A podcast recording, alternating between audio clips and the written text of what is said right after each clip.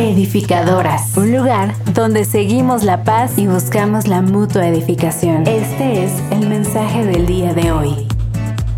La clase número 26 de nuestro libro de Filipenses. Vamos a continuar con esto.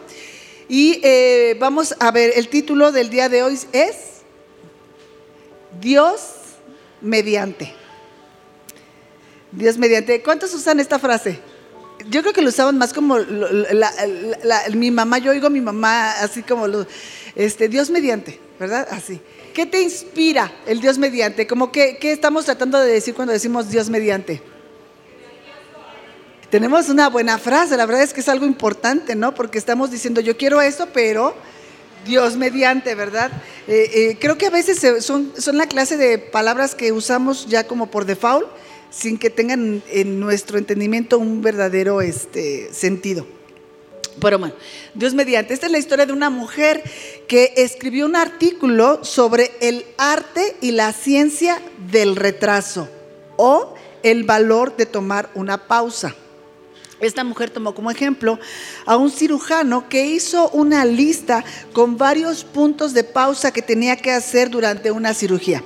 El primer punto, la primera pausa que el cirujano determinó que tenía que hacer era antes de la anestesia para asegurarse de la identidad del paciente. Creo que hace poco oí que en el, en el IMSS este, operaron a una persona de algo que no era la persona. O sea, imagínate que te van a amputar la pierna derecha y te, te amputan la izquierda. Ha pasado, ha pasado te operan el otro ojo, en fin. Bueno, quienes hemos entrado a algún quirófano, estás ya toda así, este, medio borracha de la anestesia y lo que sea, y te dicen, ¿cómo se llama? ¿Y cuál es su nombre? Te lo preguntan a cada rato, como que, pero ya entiendo, para asegurarse de que seas la persona ah, y de, qué te van a operar, ¿verdad?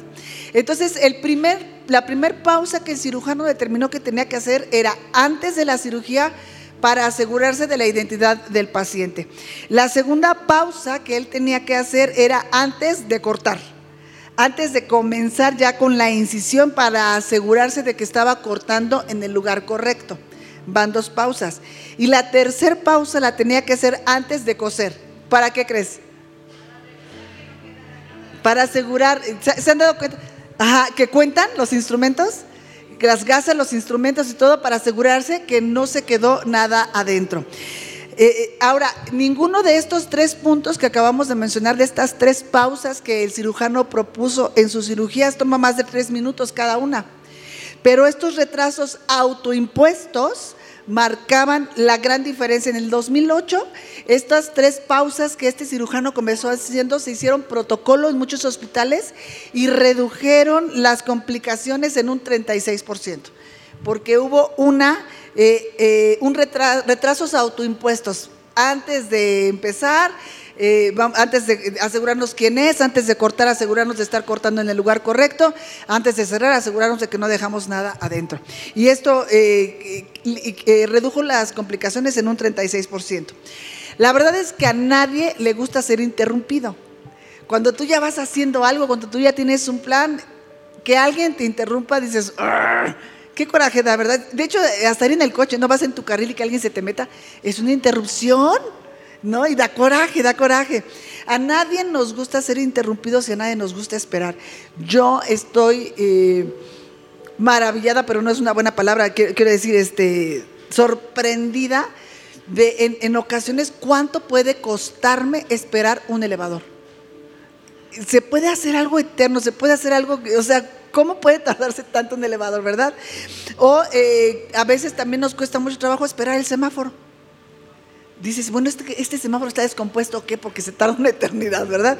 No nos gusta. Pero no nos gusta hacer esas esperas, pero sí queremos que aquellas personas que van a hacer algo para nosotros se tomen su tiempo. Sí queremos que el doctor se tome su tiempo.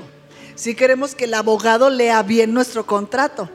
Sí queremos que todas las personas, como el cirujano y el abogado, queremos que el piloto se tome su tiempo decir, que no se apresure, o sea, que se asegure que todo aquello funciona súper bien. Porque es que esos retrasos o, esas pausas que estas personas hacen no resultan tan molestas porque entendemos que estos retrasos intencionales, autoimpuestos, pueden salvarnos, pueden salvarnos de, de muchas cosas e incluso salvar nuestras vidas.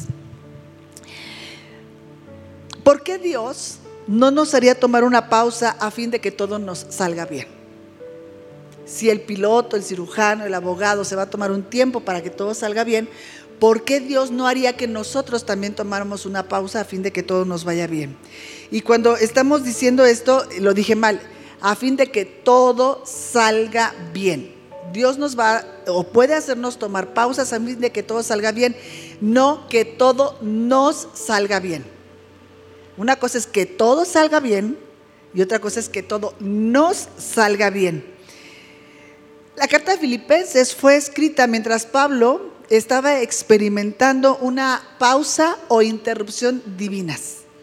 Él estaba en, un fluir, él estaba con una meta, él tenía un ministerio, él tenía un plan y de pronto vino la interrupción de Dios y entonces él está encarcelado. Él está bajo arresto domiciliario, él está restringido de su movilidad personal y ministerial él, por supuesto, quería ir a Roma, ya lo sabíamos, a, predicar, lo cual prefería que estar en, una cárcel sentado con los brazos cruzados, ¿verdad? Él, lo que quería era continuar con lo que había comenzado y quería ir a Roma, pero sus planes habían sido interrumpidos.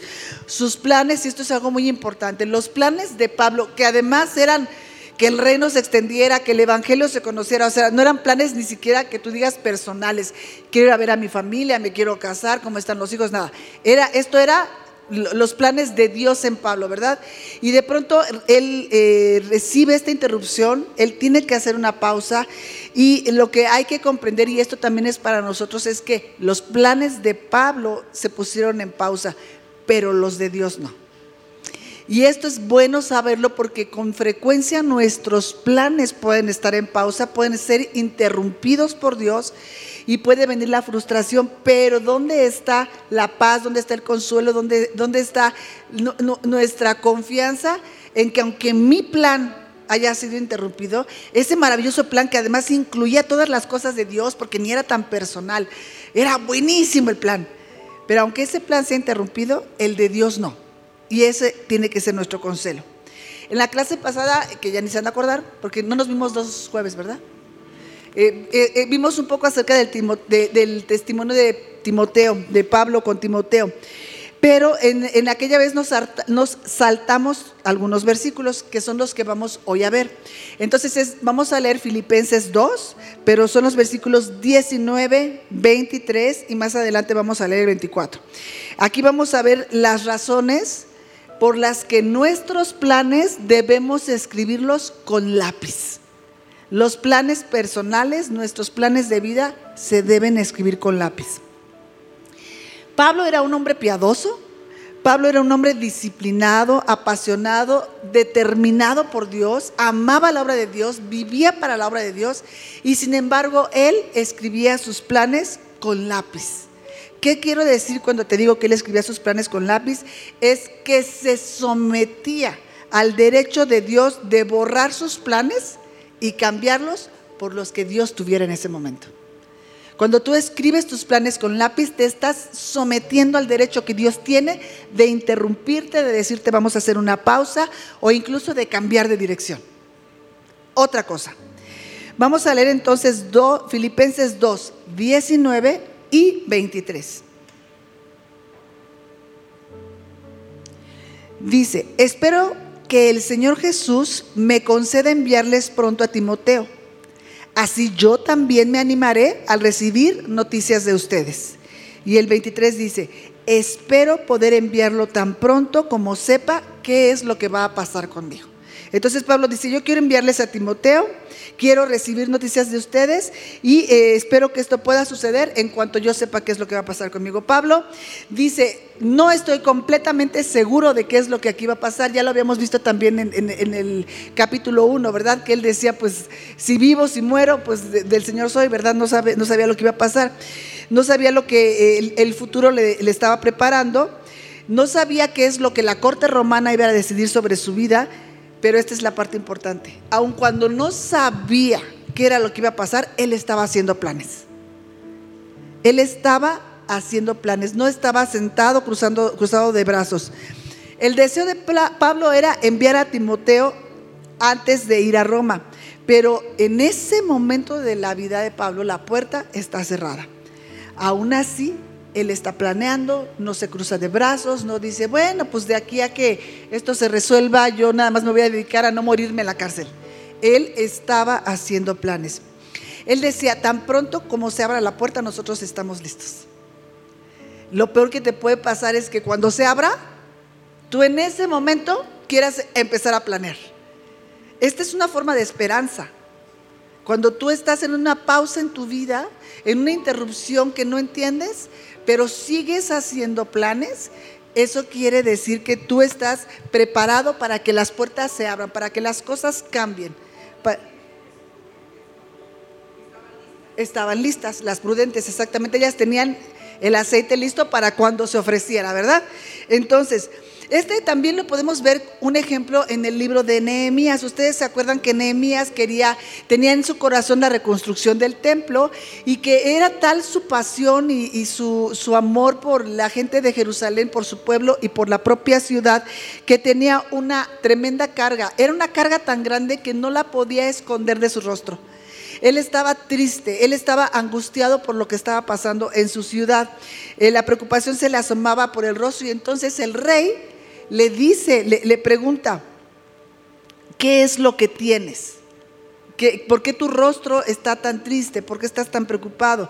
Y le pregunta algo muy importante a Nehemías. ¿Qué necesitas? Nehemías le dice, mi pueblo, yo quiero ir y hacer y, y, reconstruir todo eso. Y entonces el rey le dice, ¿qué necesitas? Se me imagina ahorita pensar que cada uno de nosotros tenga un plan, el que tú quieras. Ajá. Y entonces aquel que puede darte todo lo que tú puedas ocupar, te dice en este momento qué necesitas. Y en ese momento te quieres poner a hacer la lista. Y en ese momento quieres empezar a decir, ay, pues qué será primero y qué será mejor y cuánto necesitaré de pollo y cuánto necesitaré. O sea, esto es algo increíble, porque cuando el rey le pregunta a Nehemías, ¿qué necesitas? Al momento, Nehemías le responde, cartas para transitar madera para las puertas de palacio, de la casa, del muro de la ciudad y de la casa donde yo voy a estar. Vamos a leer Nehemías 2, del 7 al 8. Luego añadí, si su majestad está de acuerdo, le pido el favor de que envíe cartas para los gobernadores del otro lado del río Éufrates, para que me dejen pasar por sus países en el viaje a Judá y otra carta para Asaf, administrador de los bosques del rey, para que me dé madera para reparar las puertas de la fortaleza que está junto al templo, para las murallas de la ciudad y para mi propia casa. El rey me concedió todas estas peticiones porque Dios me estaba prestando su benigna ayuda.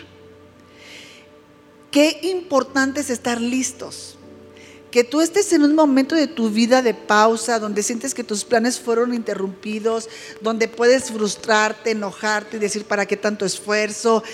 Y, entonces te, alejas del plan, te, te alejas de la esperanza en el futuro.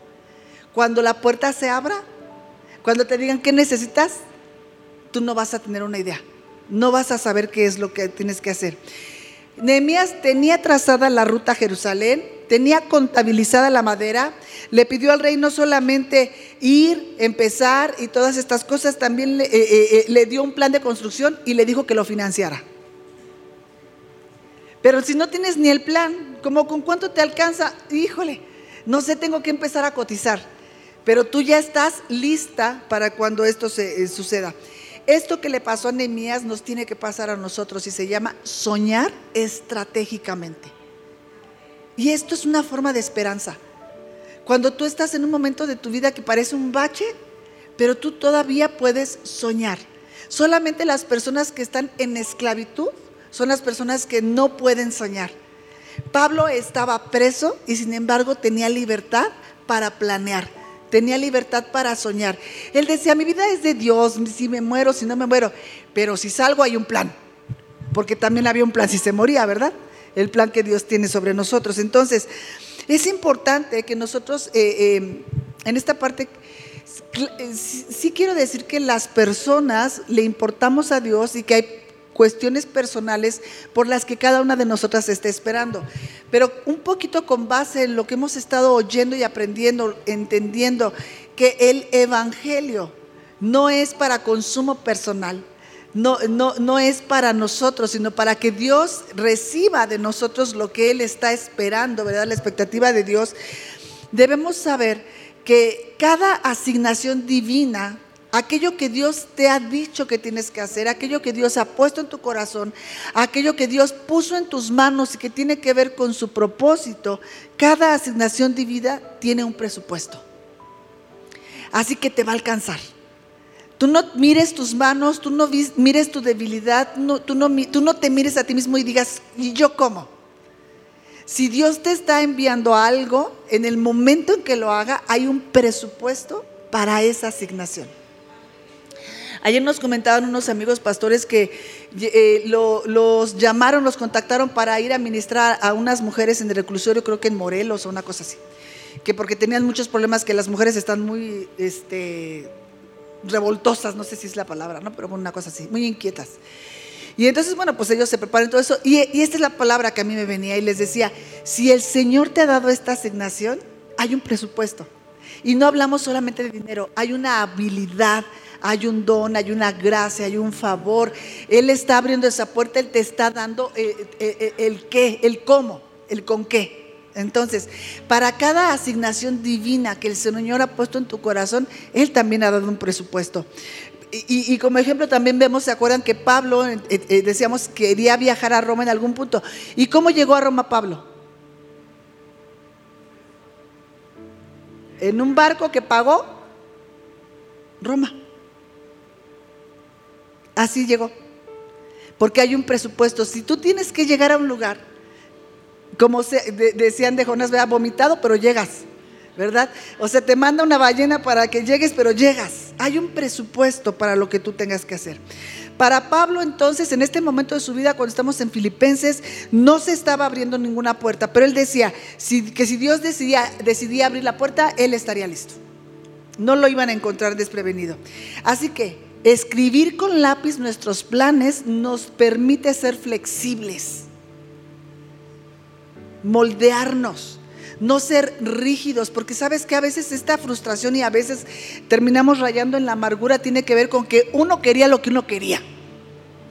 Y si eso no es como uno lo, lo quería, como uno lo pensó, lo planeó, lo imaginó, entonces viene una enorme frustración.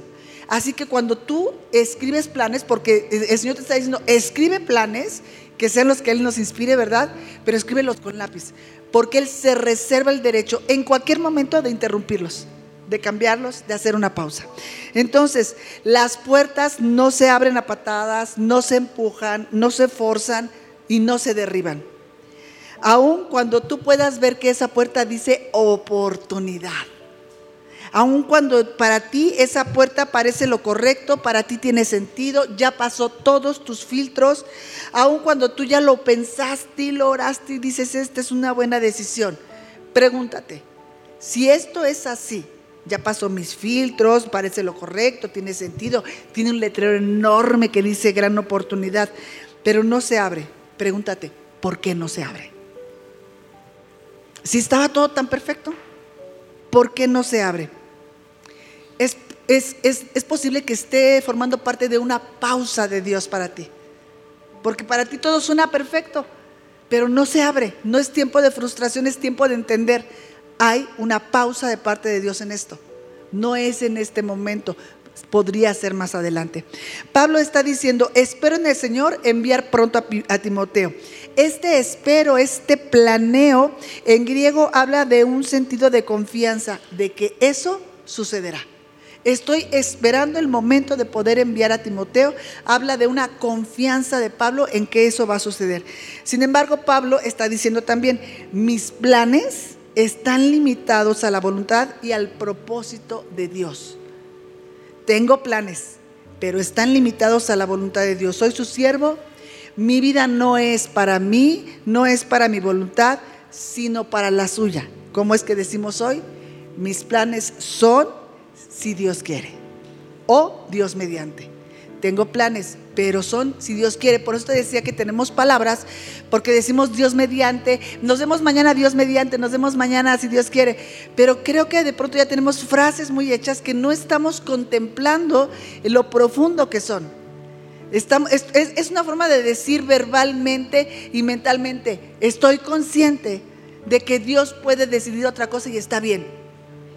De que esto no tiene que ser un motivo de frustración para mí debe ser un recordatorio mental y verbal de que nosotros estamos escribiendo con lápiz nuestros planes porque somos flexibles. Un hombre llamado Dietrich Bonhoeffer, yo supongo que así se ha de decir, fue un hombre que eh, en la Segunda Guerra Mundial fue capturado por los nazis. Este hombre era un hombre creyente, fue llevado a los campos de concentración y él es ejecutado exactamente una semana antes de que, bueno, se supone que Hitler se suicidó, ¿verdad? Porque hay tantas historias ya, pero antes de que Hitler muriera.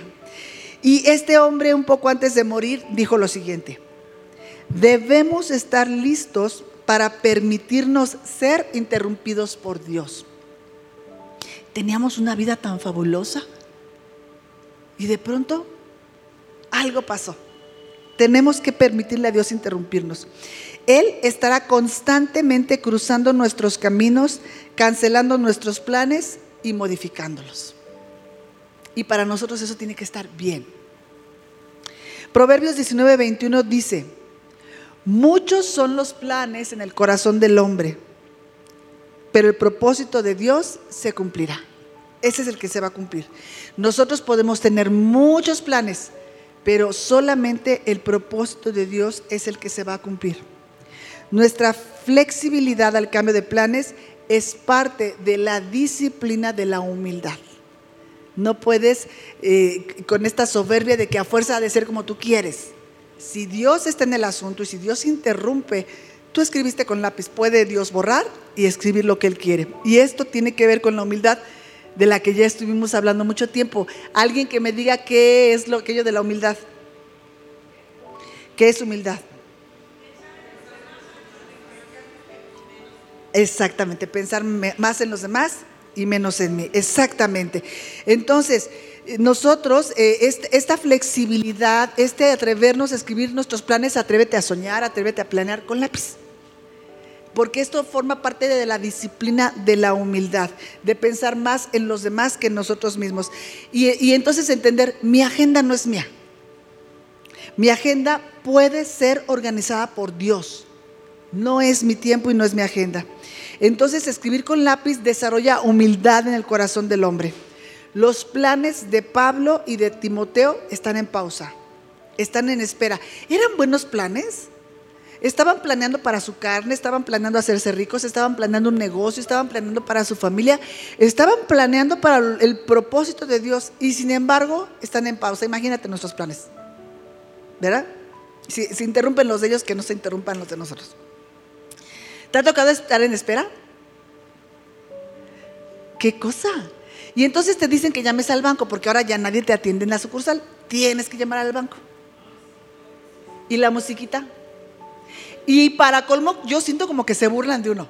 Porque te dicen, su llamada es muy importante para nosotros, pues contéstame.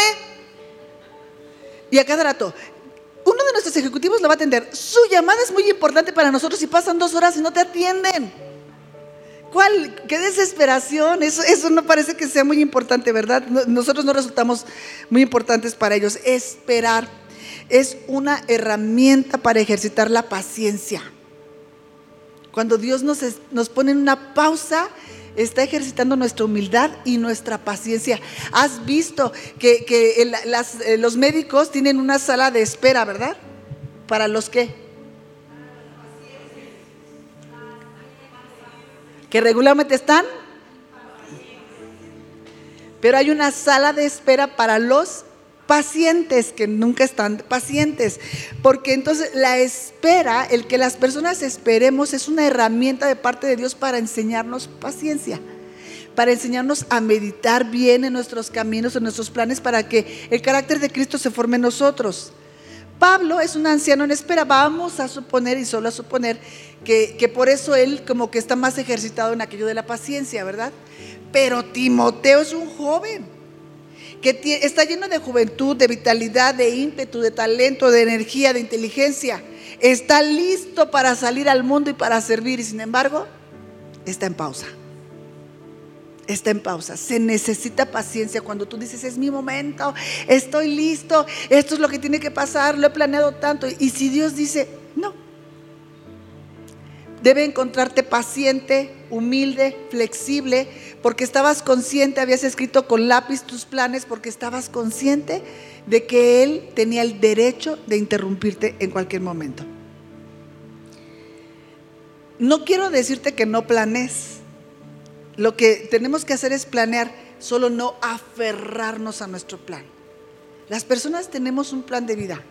Queríamos que las cosas fueran de una forma.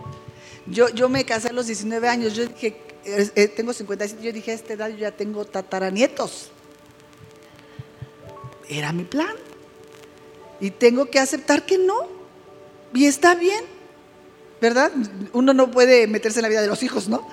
Entonces, pero, pero era un plan que en un punto podría frustrarte. Digo, es un plan muy, a lo mejor muy absurdo, ¿no? ¿no? Sé si es un buen ejemplo, pero cada quien tenemos una idea de cómo queríamos que fuera nuestra vida. Nos casamos para morirnos juntos de viejitos o no. Y, resulta que, que muchas veces no.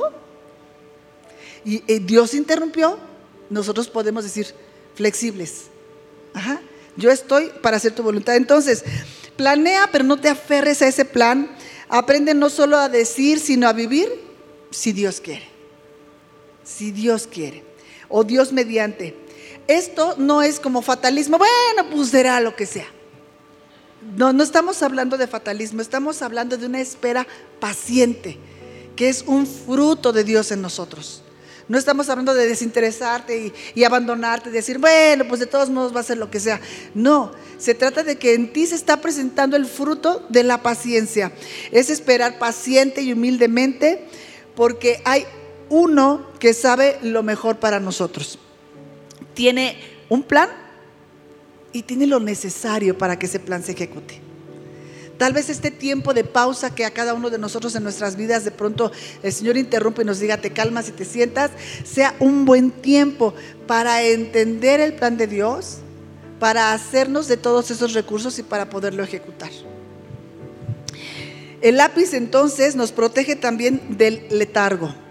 El versículo 23 dice, 19 y 23, el 19 dice, espero poder enviarlo tan pronto como sea, como sepa qué va a pasar conmigo, dice Pablo en el 23, el 19, y en el 23 dice, Pablo está en espera, pero listo para la acción. Perdón, el que te leí es el 23. Espero poder enviarlo tan pronto como sepa qué va a pasar conmigo.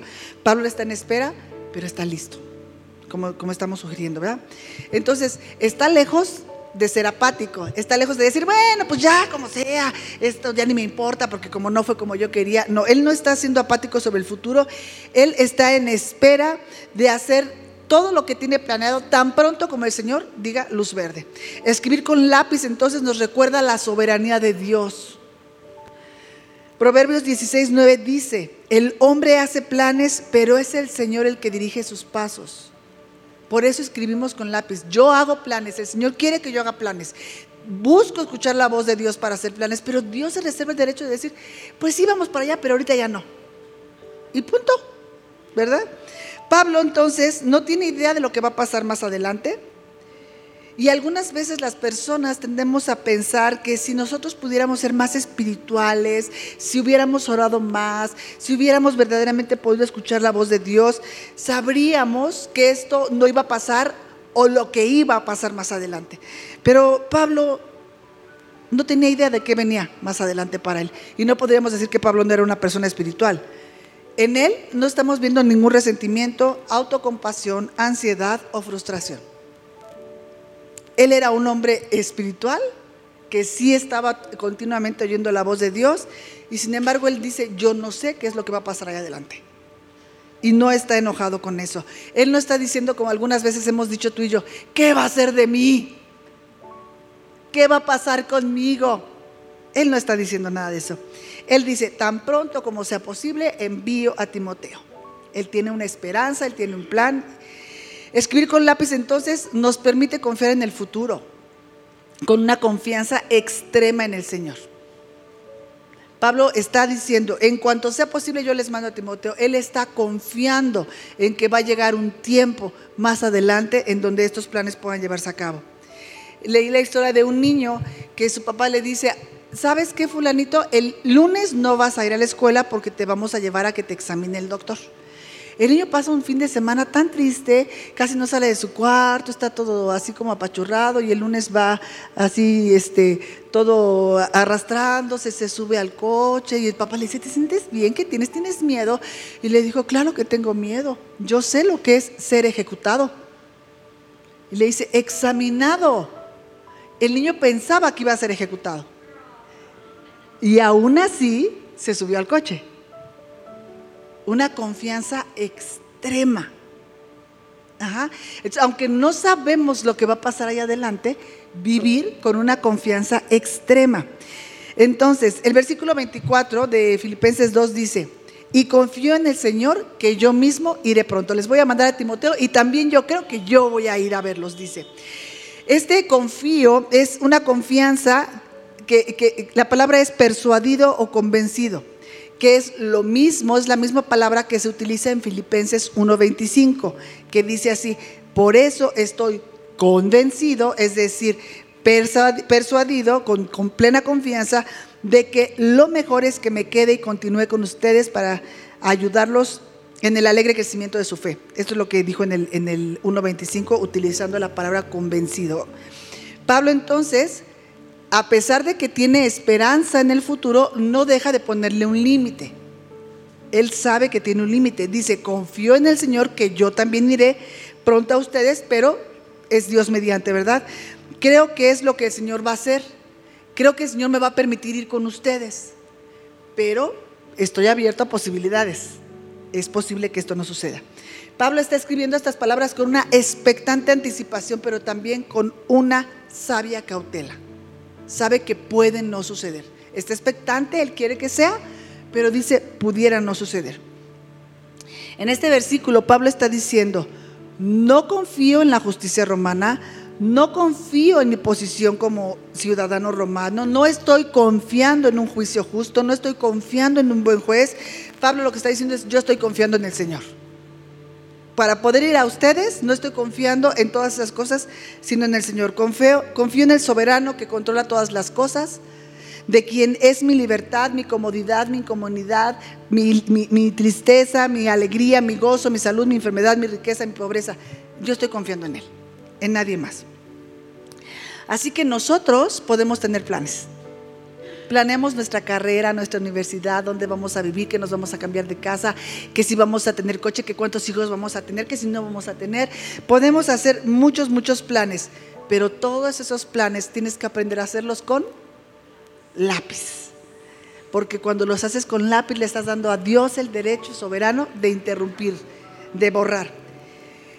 Claro que, que hay que pensar, hay que orar, hay que calcular costos cuando uno está haciendo planes, pero con humildad escribirlos con lápiz, consciente de que Dios siempre tendrá la última palabra. Dios puede rechazarlos, puede restringirlos. Dios tiene el derecho de reordenar nuestro calendario, reordenar nuestra agenda. Descansa en la garantía de que Él hace que todas las cosas obren para bien. Todas las cosas van a operar para bien. La gran pregunta es, que es nuestro bien. Porque también es una frase, ¿estás de acuerdo? Todas las cosas nos ayudan a bien. Entonces vas, te tropiezas, estrellas el carro y dices, pero todas las cosas ayudan a bien. Y de pronto dices así como, pues nomás le estoy echando ganas porque no sé cómo es que esto opera para bien. Entonces, e, esta confianza extrema en Dios es porque entendemos que tenemos confianza en el futuro, porque decimos, todas las cosas operan para bien, pero sí sería de pronto bueno que nos preguntáramos, ¿qué es nuestro bien? ¿Cuál es ese bien del que está hablando esta parte donde dice, todas las cosas operan para bien? Vamos a leer Romanos 8, 28 al 29. Además, sabemos que si amamos a Dios, Él hace que todo lo que nos suceda sea para nuestro bien. Amamos a Dios, todo lo que me sucede opera para bien. Vamos a seguir leyendo. Él nos ha llamado de acuerdo a su propósito. A quienes Dios conoció de antemano, los destinó desde un principio para que sean como su hijo y para que Él sea el mayor entre muchos hermanos. ¿Cómo es que todas las cosas operan para bien? ¿Cuál es ese bien que Dios dice que va a operar en ti? Y es esto, que todas las cosas te ayudan a ser conformada como Cristo. Que todas las cosas te ayudan para que en ti se manifieste la vida de Cristo.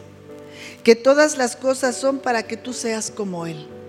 En todas las circunstancias tú tienes esta posibilidad y este poder de manifestarlo a Él. Así es como las cosas te ayudan a bien.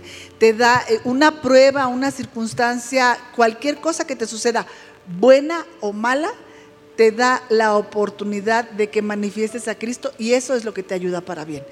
Contrario a lo que siempre estamos pensando, no, sabes que como, se estrelló el carro, seguro que es porque viene otro coche mejor. ¿No llegamos a pensar eso? ¿No? Y, si me pasó esto malo, eh, ¿sabes qué? Porque no hay mal que por bien no venga. Lo decimos casi como un versículo, ¿no? Y estamos entonces esperando que la vida se haga así para que me ayude a bien esto. O solamente lo decimos como, como una esperanza así medio vacía, pues para algo me ha de ayudar esto, en algo me ha de cooperar esto en la vida. Todo lo que ocurre en tu vida opera para bien si eso te está ayudando a manifestar la vida que portas, que es la vida de Cristo.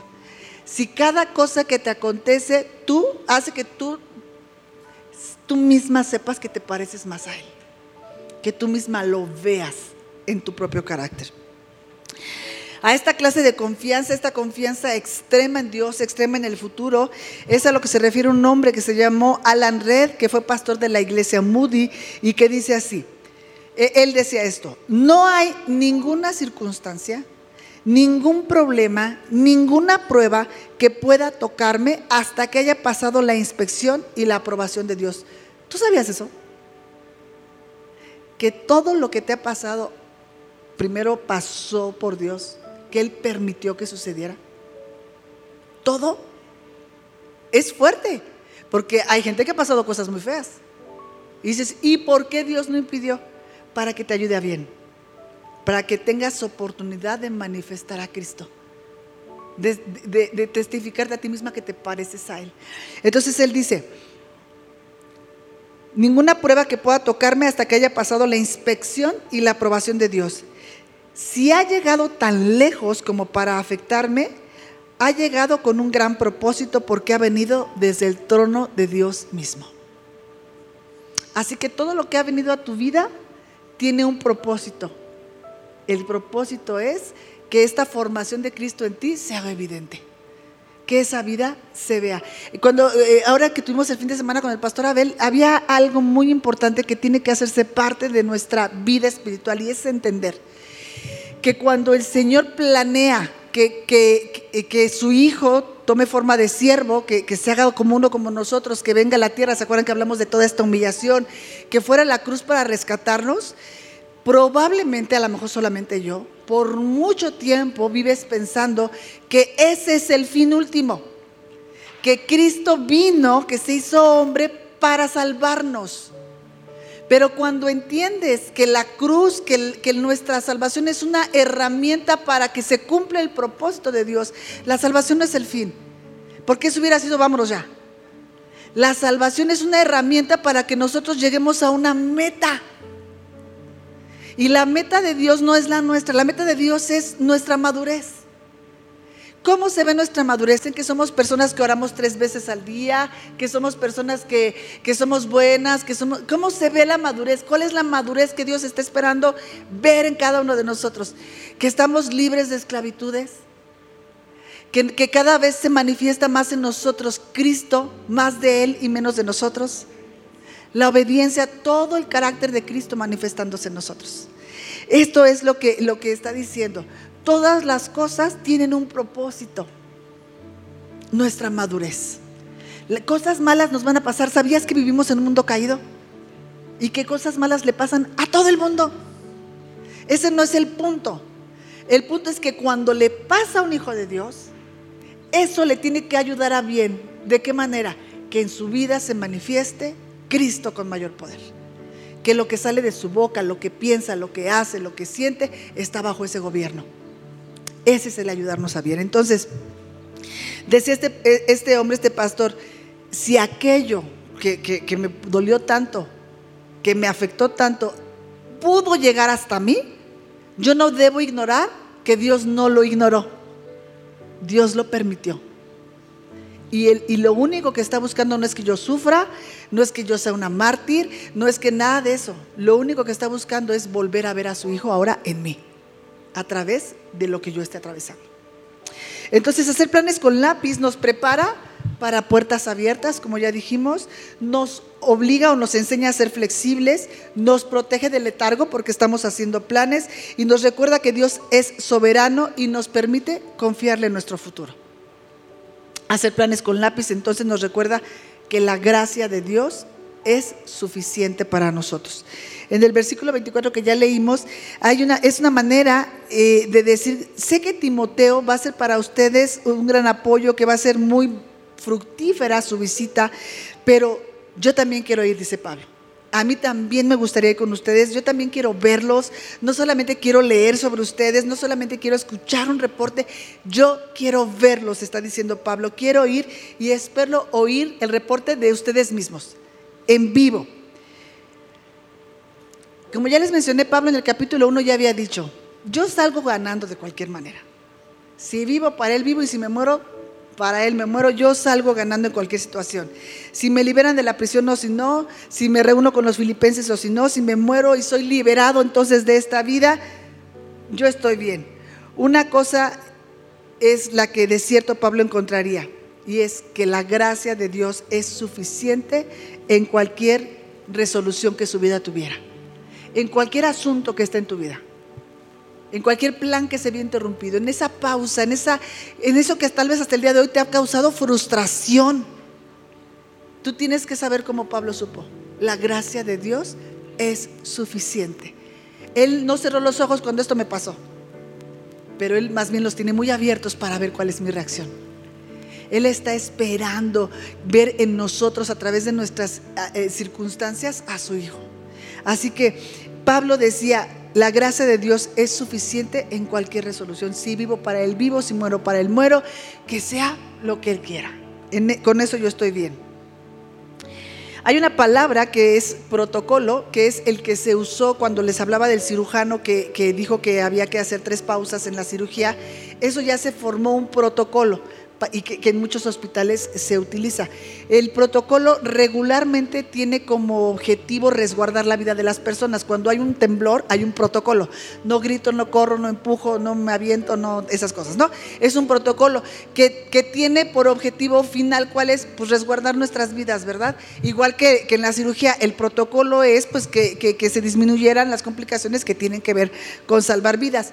Pero también el protocolo es un conjunto de reglas establecidas por normas o costumbres que se emplean en las relaciones personales o es una pauta para saber qué hacer y cómo actuar en diferentes situaciones. Vamos a quedarnos con esta.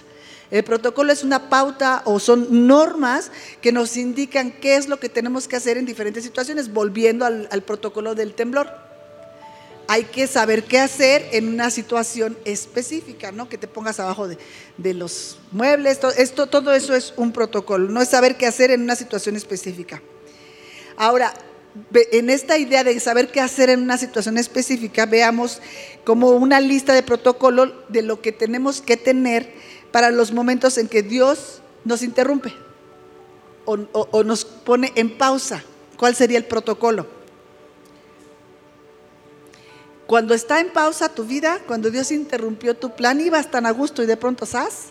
Cuando eso sucede, el protocolo es que tú sigues preparándote para el tiempo de puertas abiertas.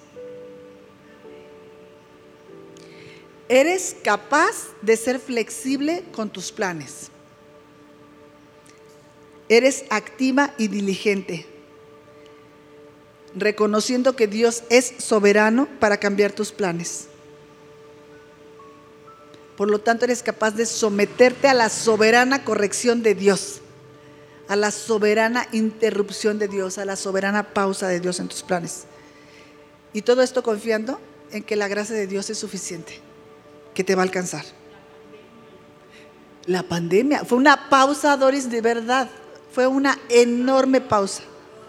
Nos cambió a todos. de verdad, nos hizo, ahora sí que desborrar todo lo que teníamos pensado. O sea, fueron que como dos años, ¿no? Dos años de pausa. ¿Hacías planes para salir? ¿Hacías planes para cuando todo terminara?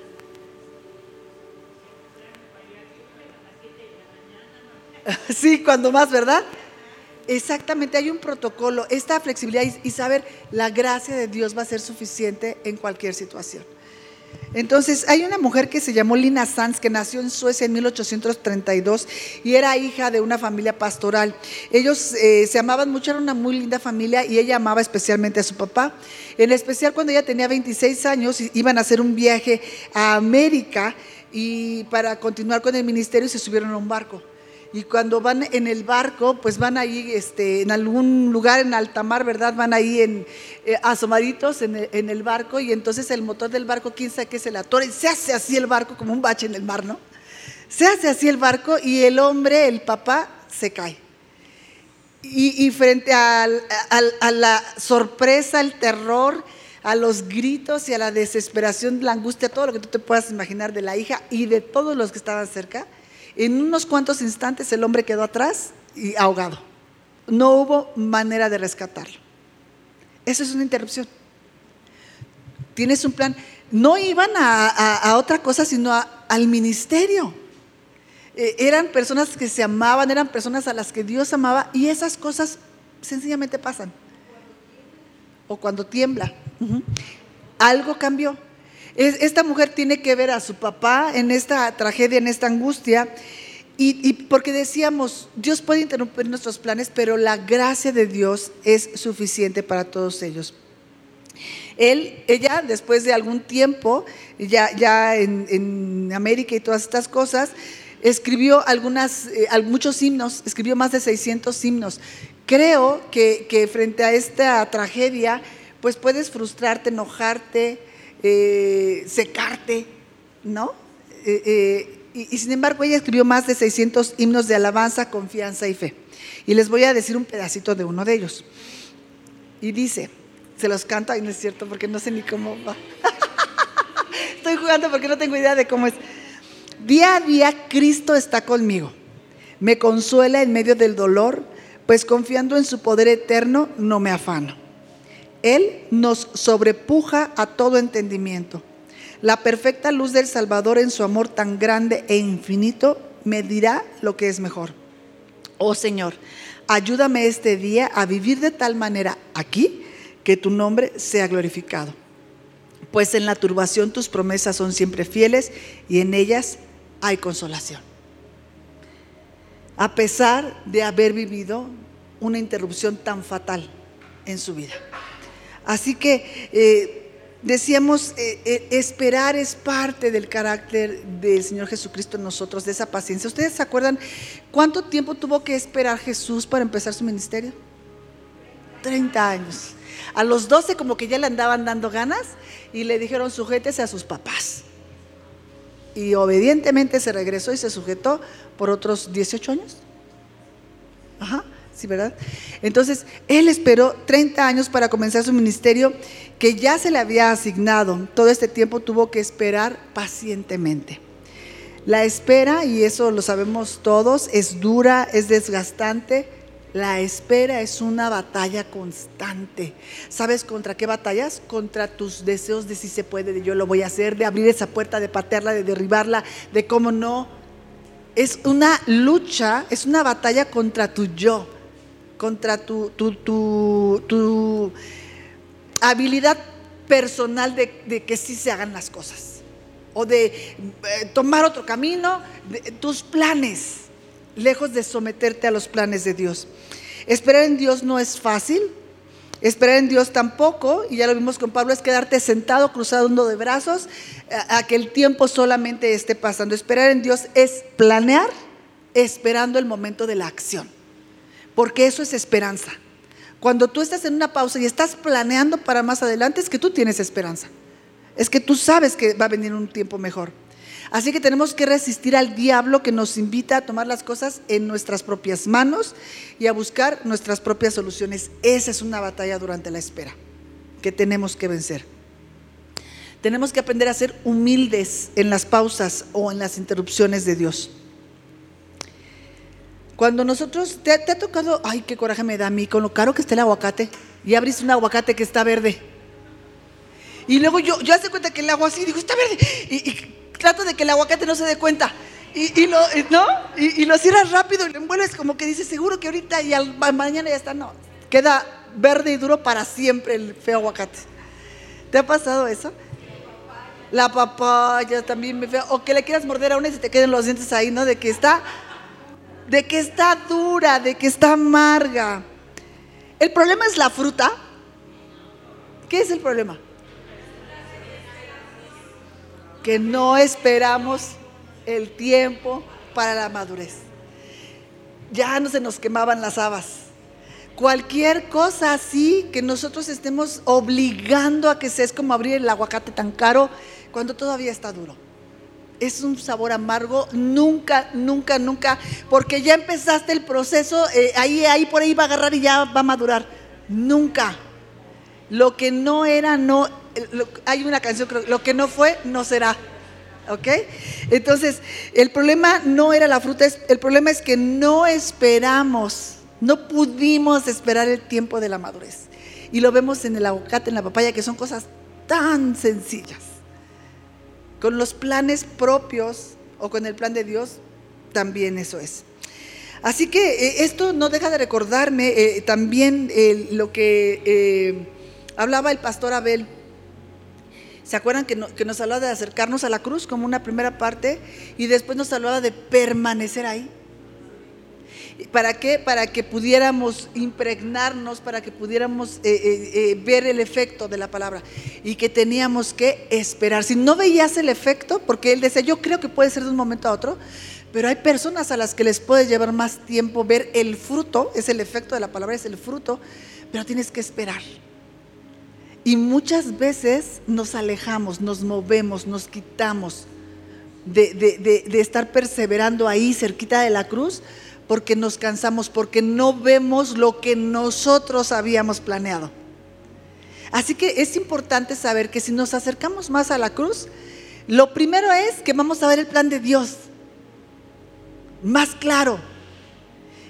Qué importante será que podamos cada una de nosotras ver el plan de Dios más claro que el nuestro. Que el de nosotros empiece a desdibujar, no importa, pero que veas el, el de Dios tan claro y que permanezcas ahí, que permanezcas cerca y permanecer es exponerte a la palabra, es lo que estamos haciendo hoy, lo que hacemos los domingos, lo que haces cuando lees, lo que haces cuando te das cuenta, eh, me, gustaba mucho como lo decía él, cuando te descubres una esclavitud, porque estoy enojada, porque estoy triste, porque me sigue importando tanto esto y entonces la desalojas y la quitas de tu vida, eso es permanecer y esperar. Y, es, y nos cuesta mucho trabajo esperar. Tenemos que esperar el tiempo que sea necesario hasta que veamos el fruto. Él decía, no, no, sacas la semilla para ver cuánta raíz ha echado. Ahí tiene que permanecer en la tierra hasta que tú veas que de eso sale un fruto. Así que sea con nosotros, esperar en esas pausas de Dios, en esas interrupciones, seamos pacientes. Este es un fruto del Espíritu. El camino del creyente no consiste en comenzar como ya dijimos, la salvación no era la finalidad, era un medio, es una herramienta. Así que el camino del creyente no es ser salvo y ya. El camino del creyente es permanecer hasta ver el fruto.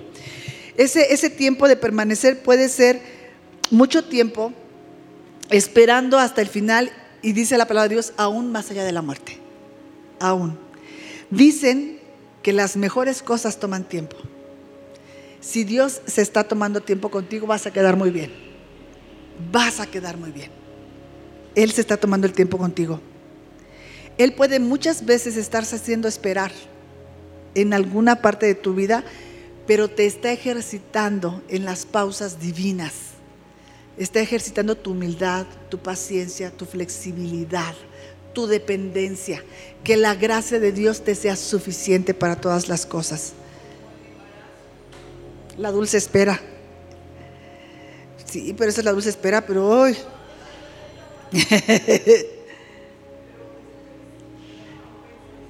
sí, Dios nos, Dios nos ejercita en esas pausas para agendar en nuestros calendarios sus planes. Se dice rápido. ¿No te gustaría estar 100% segura que el Señor se ha tomado el tiempo de tomar tu calendario, de tomar tu agenda y escribir ahí su plan? Agendar ahí su propósito y que lo puedas ver claramente y que puedas caminar en él.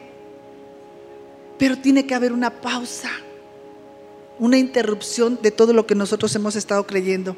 La profesión, cuando hablamos de, un profesional que dijimos es alguien que lo hace bien, es, alguien, es, una persona capacitada, habilitada, una característica de un profesionista, un profesional, lo hace bien y de buenas, ¿verdad? Lo disfruta, eh, lo, lo, sabe hacer, es confiable, ¿no? Porque es un profesional. Te va a operar un doctor profesional, uno que casi ya se va a graduar. Dices, nah, pero un profesional sí es alguien con quien tú quieres estar. La profesión del cristiano es esperar. En lo que un cristiano es profesional, algo que sabe hacer es esperar. Y resulta que a nadie nos gusta esperar. No nos gusta que nos interrumpan cuando estamos hablando, imagínate en mis planes. Los cristianos llegamos graduados al cielo en la profesión de la esperanza. Nos graduamos en la profesión de la espera.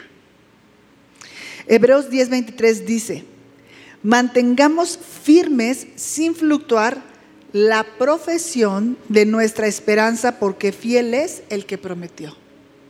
Somos profesionales en esperar, ver lo que Dios está haciendo en nosotros. Dios nos enseña entonces a hacer pausas y nos va a graduar en esta profesión de esperanza. Así que podemos permitirle a Dios interrumpirnos, tomar nuestra agenda y escribir su propósito en ella y que nos sea revelado y que seamos flexibles y que su gracia nos sea suficiente y que hagamos planes cuando las puertas se abran y que cuando ese rey le dijo a Nehemías, pero cuando nosotros el rey de los cielos nos diga, ¿qué necesitas?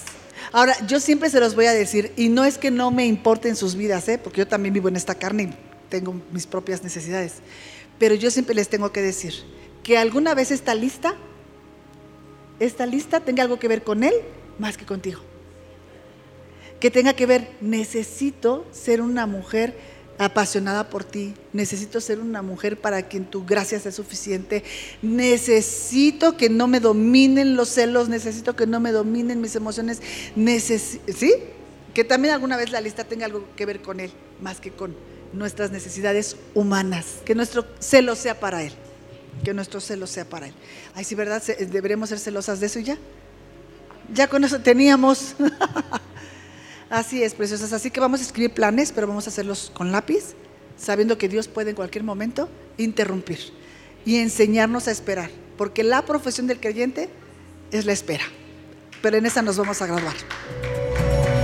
Recuerda que tenemos una cita todos los jueves. Edificadoras de Tierra Nueva. Te esperamos en Avenida División del Norte 4344, sexto piso, a las 10.30 de la mañana.